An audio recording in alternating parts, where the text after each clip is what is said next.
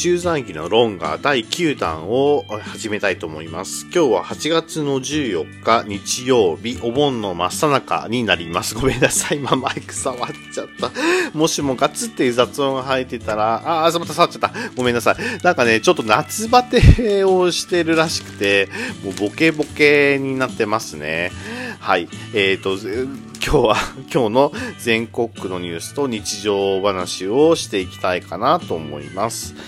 えー、今日は、えー、郡上徹夜踊りが開幕、まあ、昨日かな、えー、開幕したという形で、郡上、郡上市八幡町の郡上踊り、えー、国の重要無形民族文化財ということになっていますね。えー、の、えー、同市白白鳥町の、えー、白鳥踊りの徹夜踊りが始まった。深夜までお囃子と下駄の音が鳴り響き、踊りの街の熱気は最高潮を迎えたという形でですね、えー、一面に大きく、えー、皆さんが踊ってらっしゃる写真が、えー、あるんですけど、この、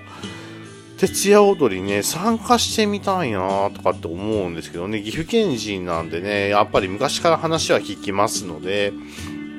えー、参加してみたいなと思ったんですけど、2年ぶりなんですね。2年間参加できずに待ってましたよ、待ってましたという気分で、えー、参加した方も見えるそうで、えー、なかなか新型コロナの影響があったということでした。はい、えー、その他は、えー、小麦価格、えー、据え置き、政府調整、10月以降家計負担減という形で、これいいことですね。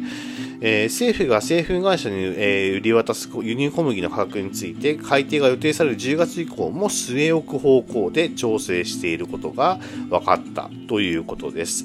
えー、でもですね、これはですね、政府が製粉会社に売り渡す輸入小麦の価格についてって話なので、えー、製粉会社が値上げをしちゃったら、なんかそれは意味がないんですよね。だから10月以降、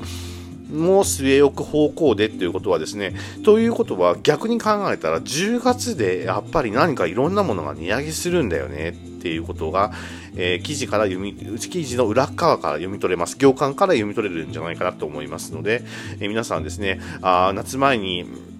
夏の時にこんだけ値上げしたから、まあしばらくはないだろうと思ったら大間違いだと思いますよ。多分ですね、10月秋の値上げ祭りがあるんじゃないかなと思いますけども、えー、まあそういうのがありますけども、なんか、えっ、ー、と、企業もね、まあ儲かりさえすればいいんだよって多少値上げしたってみんな買ってくれるんだから買ってくれるんだからさとかっていうのはやめてほしいですよね。過激家計に地味に大打撃。地味に大打撃？言い方変ですけど大打撃ですのでやっぱり政府が、えー、意図を持って価格を据え置いたんだったらその意図を、えー、汲み取るようなことを企業はしてほしいと思います。まあ自分さえ儲かればあといいんだよとかっていうのはちょっとそれは違うんじゃないかなと思いますね。はい。ガサガサガサガサっと音が鳴ってますけども、えー、と、その他ですね、えー、あ、出た。岐阜の難読地名ですね。岐阜市、え、なんて読むんだろう。神有地って読むのかな？えー、っとですね、えー、っと、美濃市、わかんないですね。美濃町の、えごめんなさい、美濃市はですね、1954年に美濃町と、えー、6, 6の、6村、6, つの村が合併して成立をしたそうですね。美濃町、えっ、と、美濃町はもともと、だからこれが読めないんだよ。上有地、上高地、高、高内で、あ、上、えっ、ー、と、まあ、のね、文章で書かれてるからね、あのー、声に出して読むと難しいんですよ。ごめんなさい。ちょっとですね、やっぱ難読地名ですね。あのね、簡単な感じですよ。上に、えっ、ー、とね、あり、あの、ありなしのありに、あの、知能の知なんですけど、さあ、これをどう読むかっていうとですね、えっ、ー、と、こう、ううちと読みます。高台になまったと考えられています。地名としてはありませんけども、長良川佐川の県指定の上小内港として名前が残っているそうです。まああの今でもうだつの上がる街並みとしてその繁栄の面影を残しているとそうらしいんですけども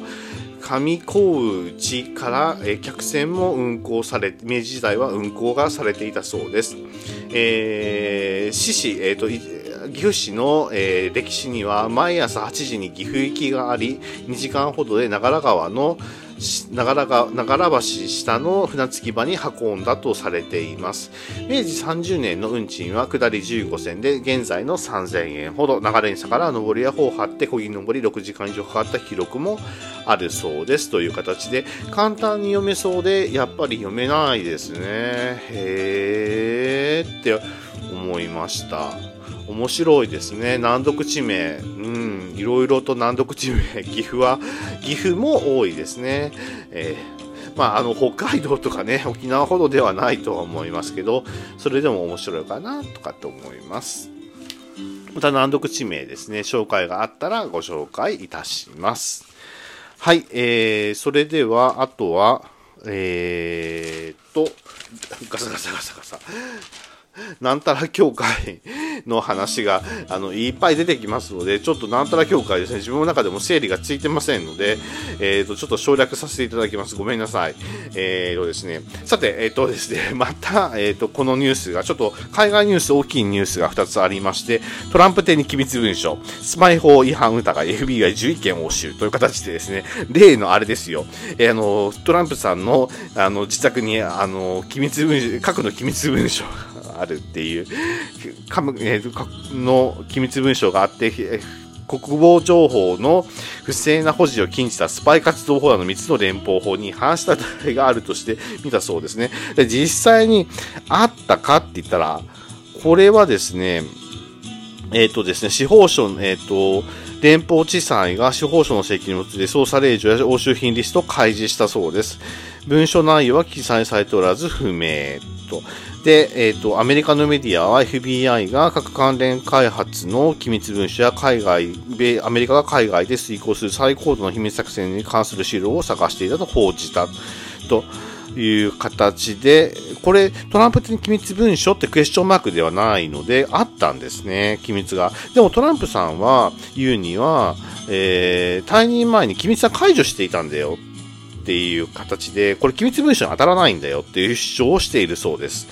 まあ、えー、卒業されれば大統領選への再出馬が睨むトランプさんには大打撃になるんじゃないかな。これは打撃になりますね。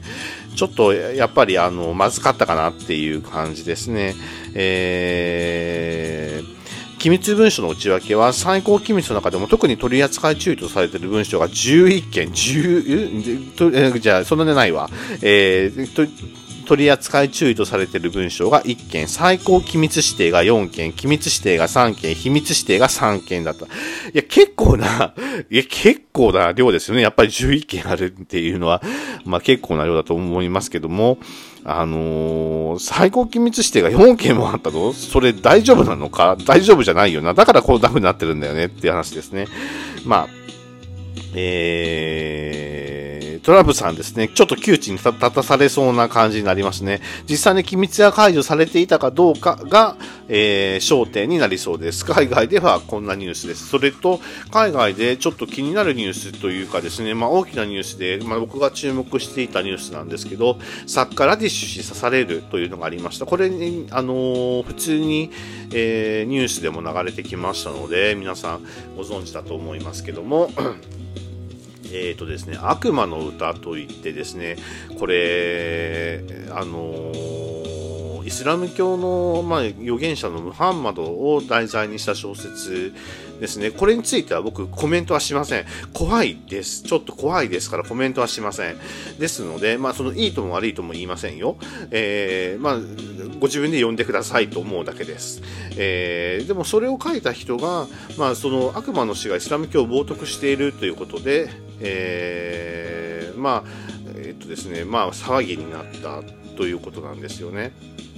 で、えー、それが、えっ、と、ニューヨーク州で、ニューヨーク州で公演中の直前に男性に襲撃されて刃物で首などを数回複数回刺されて大量に出血し病院に搬送されたという形でですね、まあ、宗教絡みなので、でもこれをね、やるのは仕方がないよとはとても言えませんし、あの、やっていいよとは僕思わないです。だったら、ちゃんときちんと、あの、口頭で反論しろよと思うんですね。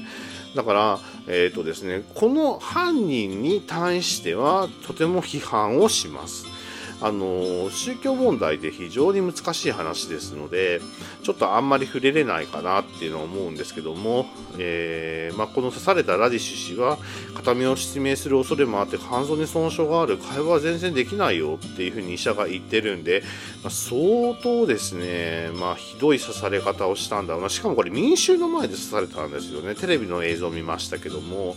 なんかみんなの前で刺されてみんながわーって言ってたような気がするんですよね。あのどんなことあってもですね人を傷つけていい理由なんていうのはないと思うんですよ。だからなんでこういうことするのかなとかっていうのが思うんですよね。えーとですね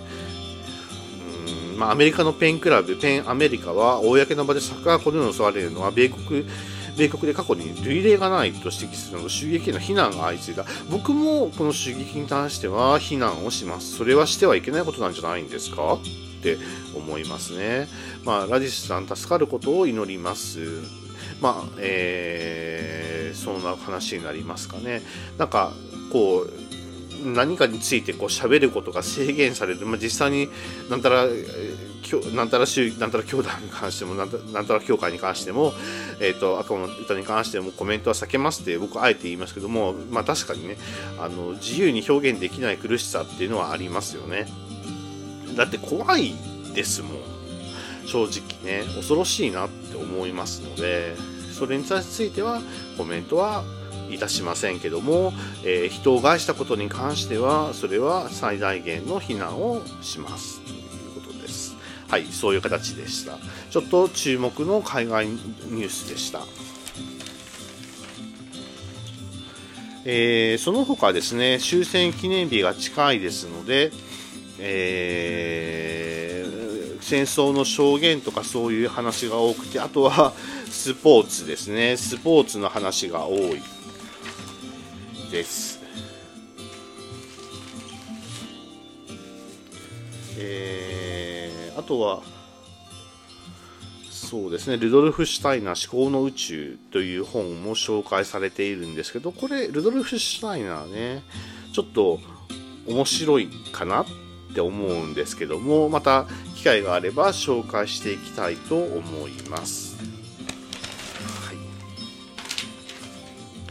あとですね、えーと、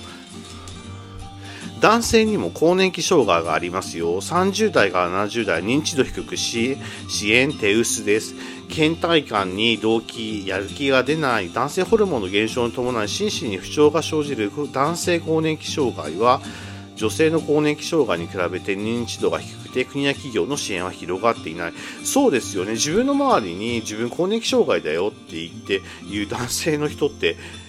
いないですよね。あと、えっと、うつ病や新型コロナウイルスの後遺症と症状が似ていることから気づきにくいという問題もあるそうです。コロナコロナ禍で患者が増えており、一人悩む人も多いなっていう話なんですよね。で、男性更年期障害チェックリストっていうのが、えー、とあるんですけども、ちょっとこれ、えー、と口に出しているのがはばかれるようなあの感じのものが結構あります。中には例えば元気がなくなってきたような気がするとか体力持続力が低下したよとか身長が低くなったよとか毎日の楽しみが減ったように感じるもの悲しい気分だ怒りっぽいとか運動能力が低下したように感じるとか夕食後に歌歌た寝するようなことがあるとか仕事がうまくいかないって書いてあるんですけどえっ、ー、とですね10個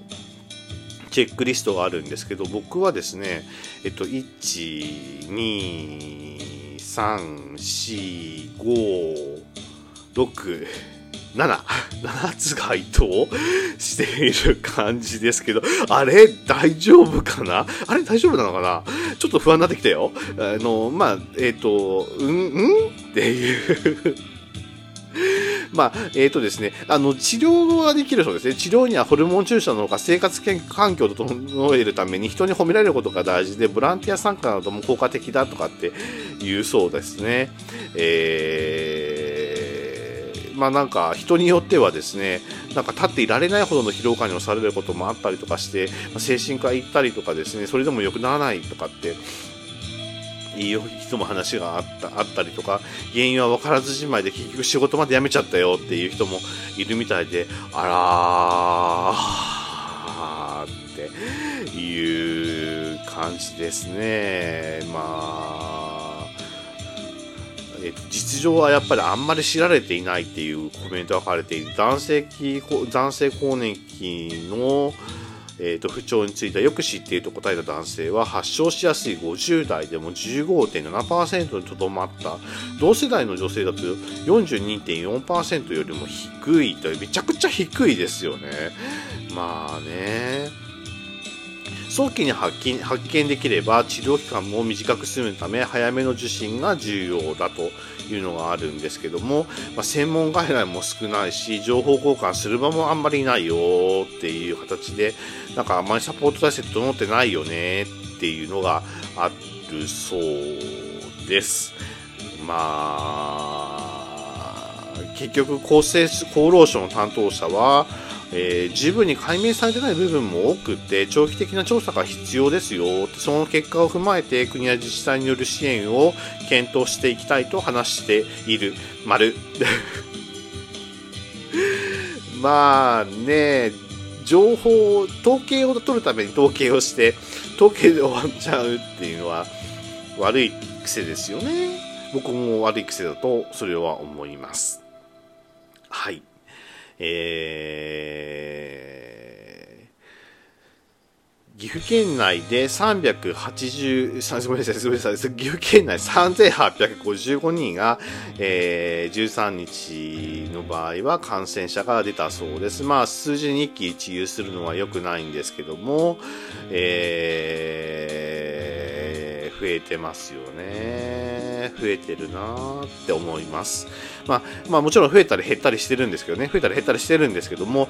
まあ、まあ、高水準、高止まりだなっていうのは思います。はい。えーと、その他、えーと、オミクロン流行期、精進のコロナ経連、コロナ、コロナ、えー、経連増加という形で、2回接種していると重症はなしなんですけども、えーデルタ株流行期と比べて痙攣や発熱の症状が多かったとする解析結果を国立生育医療研究センターのチームが13日までに発表したとあるんだそうですね。ワクチンを2回接種していて重症化した患者はいなかったというということですね。まあ、発熱や痙攣が増えたことは子どもの新型コロナ感染症の診断を考えるで重要な情報ですよとお医者さんは言ってるそうです。ワクチンで重症化を防げる可能性が非常に高いので、まあ、可能性が高いのでまだの人は検討してほしいというふうに話をしていらっしゃるそうですね。ふむふむふむふむ。まあそうですよね。まあ確かに抗体があるかないかっていうのは大きいかなとは思いますけどね。はいちょっと失礼をいたします。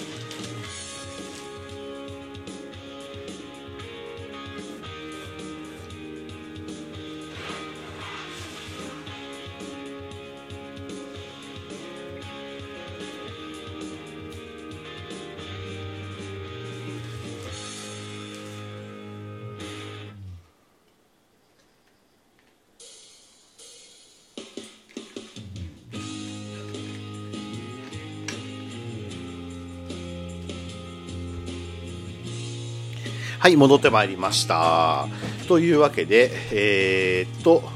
その他ですね、水素パトカーがあった、あるそうです。徳島県警で活躍という形で、えー、水素燃料で、水素で走る燃料電池車、FCV のパトカーが徳島県警で活躍しているという形で、まあ、えっ、ー、と、電気自動車が多い中で水素、えー、水素車っていうのはですね、いいですよね。まあ、あのー、目立つし、これ、これってなんか写真載ってますけど、未来？っていう車があるんですけど、未来なのかな？なんかすごいかっこいいですよね。でも確か未来ってめっちゃ高かったような記憶がします。水素もですね、使い方によっては非常に有効なエネルギー源なので、ぜひ研究が進んでほしいですね、と思います。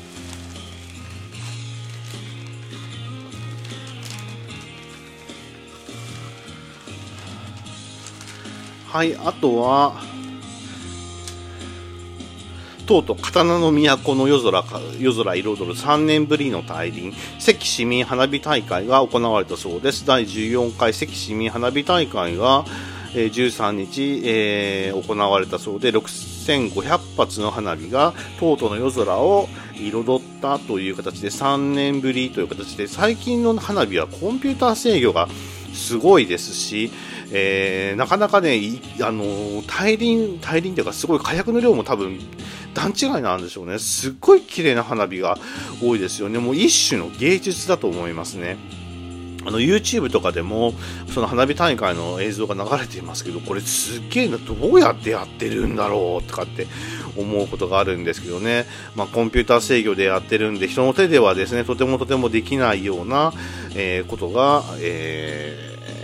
あるんだと思います。またこれは見てみたいんですけども、仕事なんでね、見れないですけどね、え、機会があったら見てみたいと思いました。お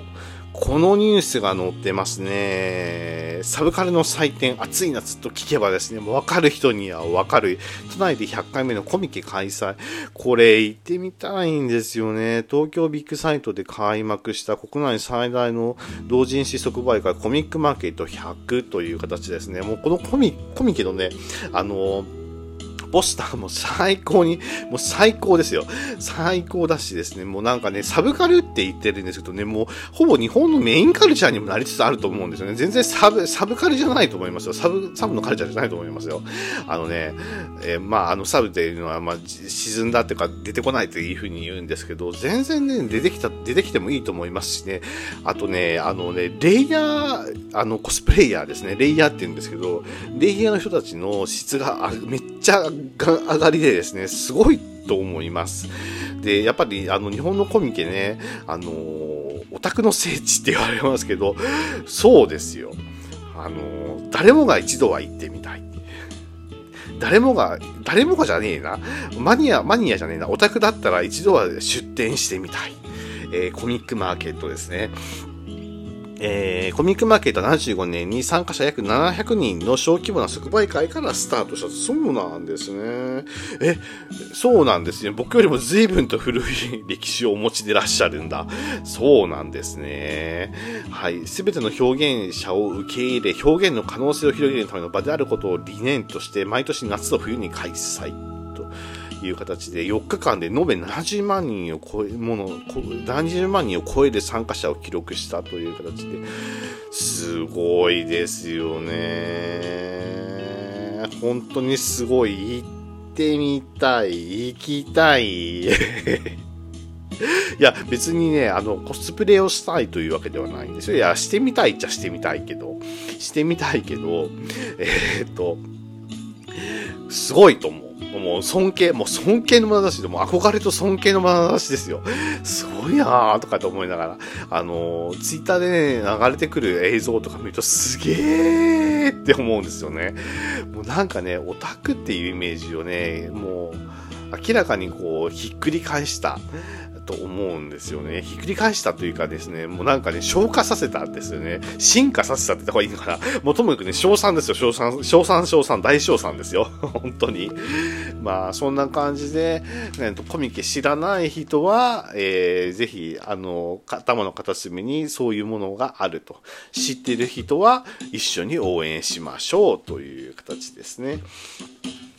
さあ、えー、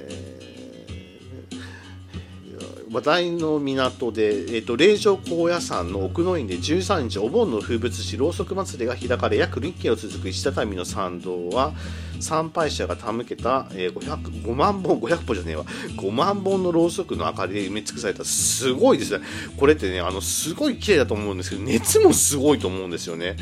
あのー5万本のろうそくの熱量って結構な、あの、カロリーだと思うんですよね。なので、えっ、ー、と、奥の院、まあ、あの、高野山とかに行くとわかるんですけどね、あの、お墓丸家の 奥の院ですね。僕、あそこ大好きなんですけど、本当にね、できればですね、もうなんかね、一日中あそこをずっと歩いてみたいとかって思うんですけど、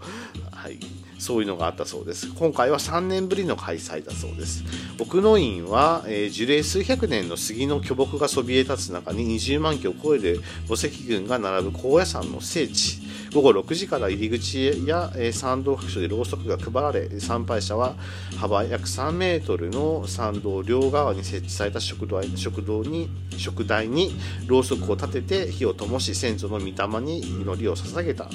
という形ですね。そうですね。これで供養してもらったら最高でしょうね、と思います。うん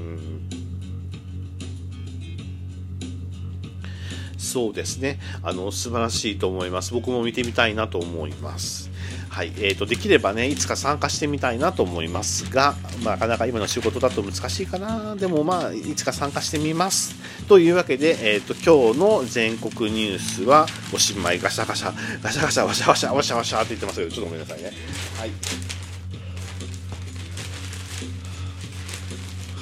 はい。えー、っと、今日の話題は、えー、あー、間違えた。今日の話題はごめんなさい、間違えて音楽止めちゃった。えー、っとですね、昨日ですね、えー、なんかの表紙にですね、えー、っとです、あ、そうそうそうそう、あの、日、日曜日じゃない、金曜日に勤労えっ、ー、とですね、金曜ロードショー、まあ、略して金労って言うんですけど、金労でですね、あの、天空の城ラピュタがやってたじゃないですか。その時にパズーがですね、あの、トランペットで、まあ、結構 あの、トランペットで、あの、朝の、あの、合図をするんですけど、すっ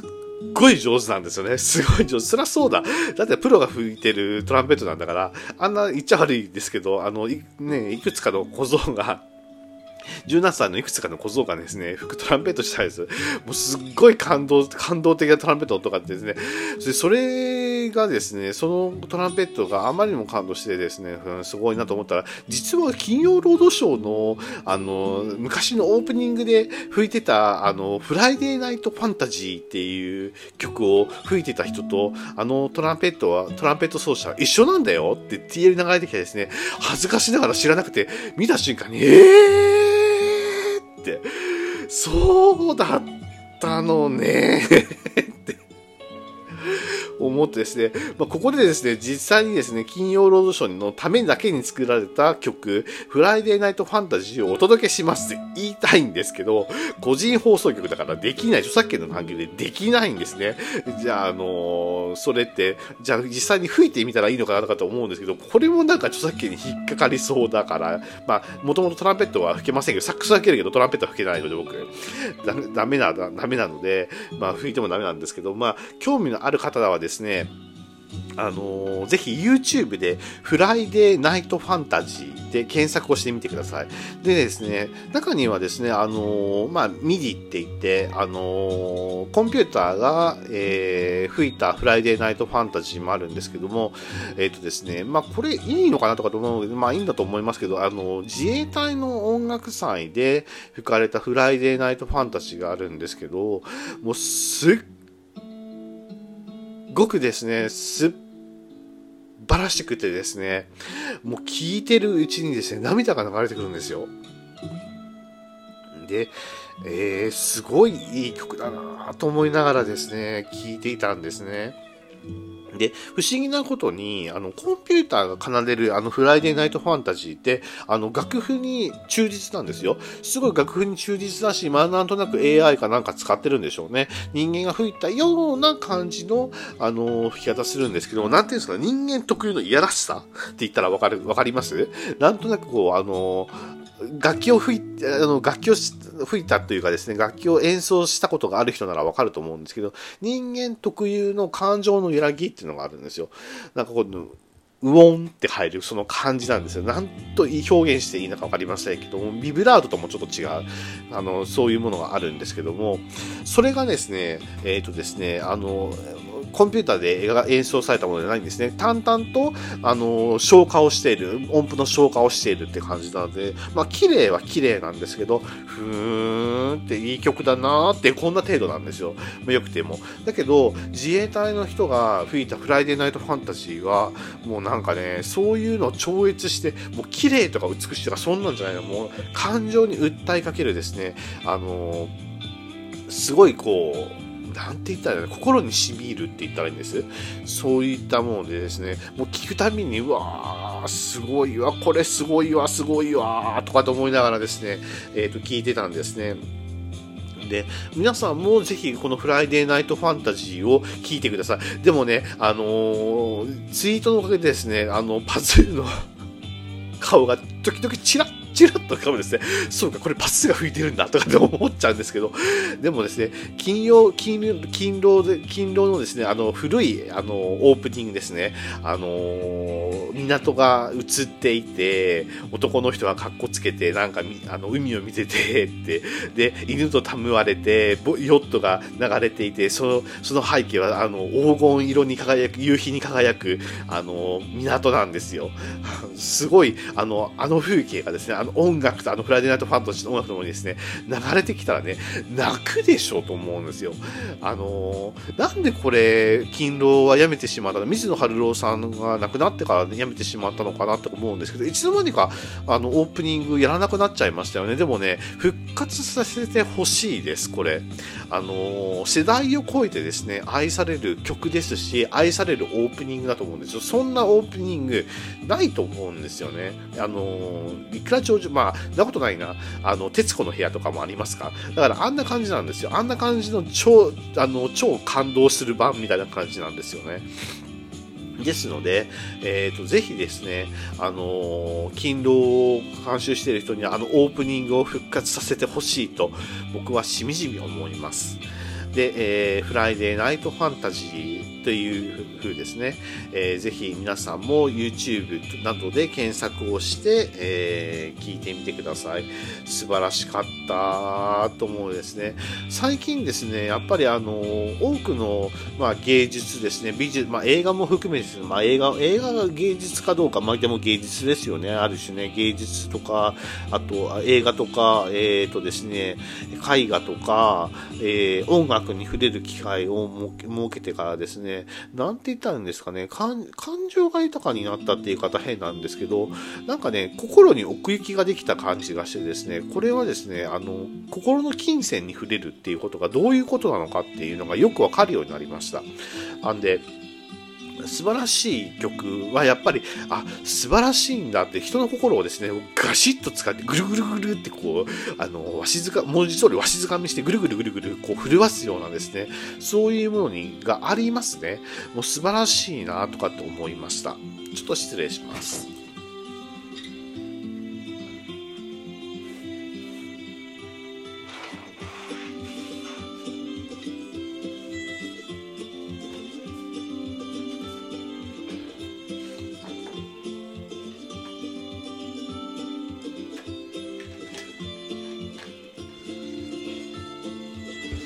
ちょっとお茶で、あの、喉を潤しました。あの、喋ってるとですね、あの、喉が渇くんですけど、あの、飲むタイミングがわかんなくって、でですね、これ、あの、前も言ったんですけど、一発撮りなんですよ。レイヤーで撮ってないので、あのー、自分の声だけミュートにすることができないので、すいません。なんか後ろでガサガサガサガサしてるのを、あれお茶飲んでる音です。はい、すいません。はい、えっ、ー、と、そのフライデーナイトファンタジーが素晴らしかった。もうここでね、流したいんですよ。流したいけどね、著作権の関係から流せないの、すっごく残念。もうみんなで聞いてもらうしかないですね。はい。はい、そんな感じでした。あと、えっ、ー、とですね、今調べてる3種なのでなんですけども、えっ、ー、とですね、ちょっと、えっ、と、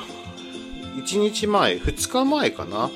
に、あの、東結びの話で、十一面観音像がご開帳、1年に1回のご開帳されましたよ。そこにあの収めてある黄金仏は、照手姫が、えっ、と、ご神託によって、ご神託、ご選択によって収めたんだよっていうふうに、えっ、と、言われているものがあって、恥ずかしながらですね、テルテ姫伝説を僕は知りませんでした。皆さん、テルテ姫ってご存知ですか？あの、テラスという、あの、テテテラスという字に、えー、ハンドですね、手に、それから、えー、と、プリンセスの姫、テルテ姫伝説というのがあったり、あってですね、まあ、まあ、これを、テルテ姫伝説をですね、調べていくとですね、まあ、これがですね、壮大な物語なんですよ。しかもですね、なんかね、大垣市の青墓っていう地域はね、すげえ名前だと思いますでしょ？知らない人はね、びっくりすると思うんですけど、青墓っていう字はですね、青いね、お墓って書くんですよ、文字通り。あの、平家、平源平合戦に関係するらしいと、あの、ところで、なんかね、平家に、あの、よく関わりがあるらしいんですけども、その青墓の地に関わりがあるそうなんです。で、もともとはですね、あの、テレテ姫ぐらい知ってるでしょっていう人もいれば、多分ね、知らない、初めて聞くって人もいると思うんですよ。これってね、あの、多分ね、関東の人たちはテレテ姫伝説って比較的有名らしくて、えっ、と、静岡を含む関東まで東北のちょっと下の関東まではテレテ姫伝説が浸透してるみたいですでそれ以外の地域ってあんまりテレテ姫って知られてないんですよね安寿と逗子をもうちょっとあんまり記憶にないんですけど、まあ、ともかくテレテ姫伝説があるそうなんです。で、まあ、壮大な物語になっていて、えー、閻魔大王が出てきて死人を蘇生させ、死人を蘇生させたりとか、えっ、ー、と、まあ、姫が、まあ、1階の、1階のって言ってもそうなんじゃ、あの、1階ではないですけど、豪族の姫が、あの、落ちぶれていくんだけど、また幸せになっていく物語って言えばそうなんですけども、ちょっと自分の中でまた把握しきれてませんので、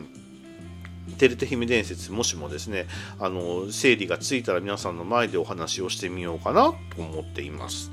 はい。まあ、そのテレテ姫のその伝説の、え、人が、えー、結びの地大垣の結びの地で、えー、仏像を収めたということだったんですねと思って、まあ、思わんところで思わんご縁が 文字通り結ばれたわけで結びの狼様っていうのは不思議なご縁をお授けになるなと思って今考えているそうです。はいということでした。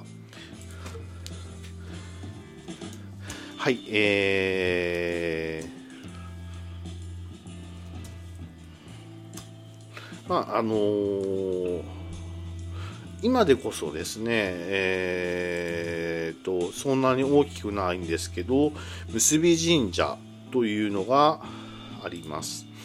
えー、結び神社は平安末期の花王年間1169年頃創建で奈良時代よりもやや古いと言われる、えー、大変古い神社で結び大明神として呼ばれていましたということですね。えー、この結びの神社では不思議な、えーえー、言われがあるそうで、まあ、もちろんですね、えーまあ、結ぶと言いますので万物生産生産生成を司る神と言われているというのとは豪の円満の神様という意味があるんで多分正体は高木の狼高木神。つまり高結びの神じゃないかなって勝手に想像するんですけども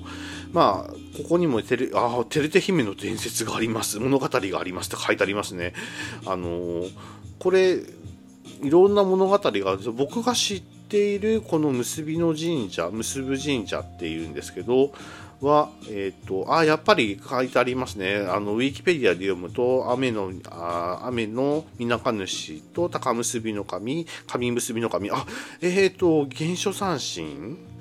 ですね、えー、大円神って呼ばれてる方々方々方が祀られてるんですね。で、猿田彦。猿田彦は明治江戸時代に合祀されているので、えー、本来であれば、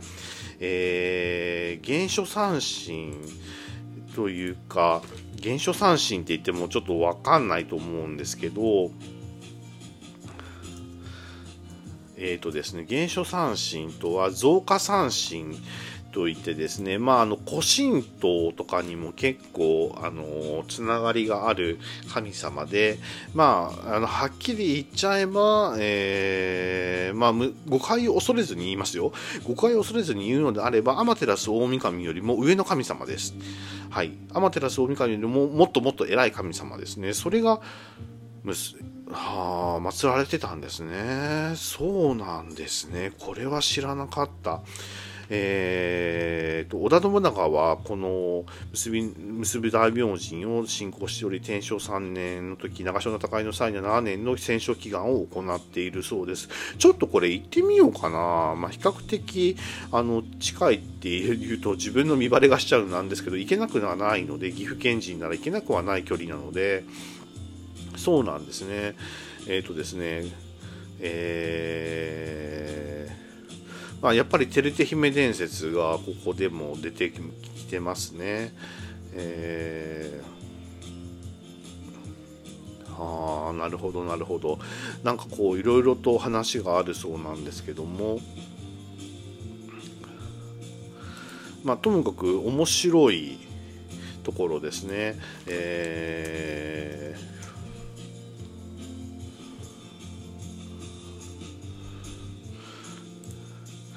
他にもあの恋愛祈願、まあ、結びの神様ですので、まあ、恋愛の成就の神様でもありますので行きたい人はいっぱいいるんじゃないのかなとかって思います。恋愛の、まあ、神道で恋愛に特化したっていうのはないですもんね。あとはえー真鍋昭勝というですね、江戸時代の大名が、えー、結び神社の、あのー、長図ですね、手水社を寄進したと伝えられてますね。まあ、要するに、この真鍋、まな、柿厚、柿厚さんが、柿厚氏が、えー、っとですね、えー、神社に参拝せずに素通りしようと思ったら、馬が動く、動く、動かなくなり、家来の体調が崩れてしまったわけですね。これは、あの、申し訳ないと言って手水社を、えー、手水鉢を寄進したという形ですね。はあまあ、この話は知ってるんです。結びの狼様は、こういうあの真鍋に対しては、えー、まあ、罰は出たわけじゃないんだけども、まあ、スドルするつもりかとかって言って あの、やったっていうのは知ってるんですけど、照手姫の話もやっぱり出てきてますね。で、織田信長の話は知りませんでした。しかし、しかも、あの、そんな原初三振、増加三振が間違っていたとは、夢夢知らず、私の勉強不足でございました。あらー、そうなののね。佐野原神社まで行かなくてもいいんだって思今思ってます。それを考えると、えっ、ー、と、さえー、寒原神社もまあ増加三神なんですけどね。岐阜県にこんなすごく格の高い。でも銀兵舎って書いてあるからな。金兵舎ではない、まあ、ちょっといろいろと不思議な点がいろいろあるのでまた調べていきたいと思います、えー、皆さんまた結びの狼様の話については調べていきますのであのこの、えーと、取材着のロンガーを楽しみにしていてくださいね。まとめた話をしてみたいと思います。というわけで今日はここまでにしておきたいと思います。えー、第9弾の、えー、ロンガーでした。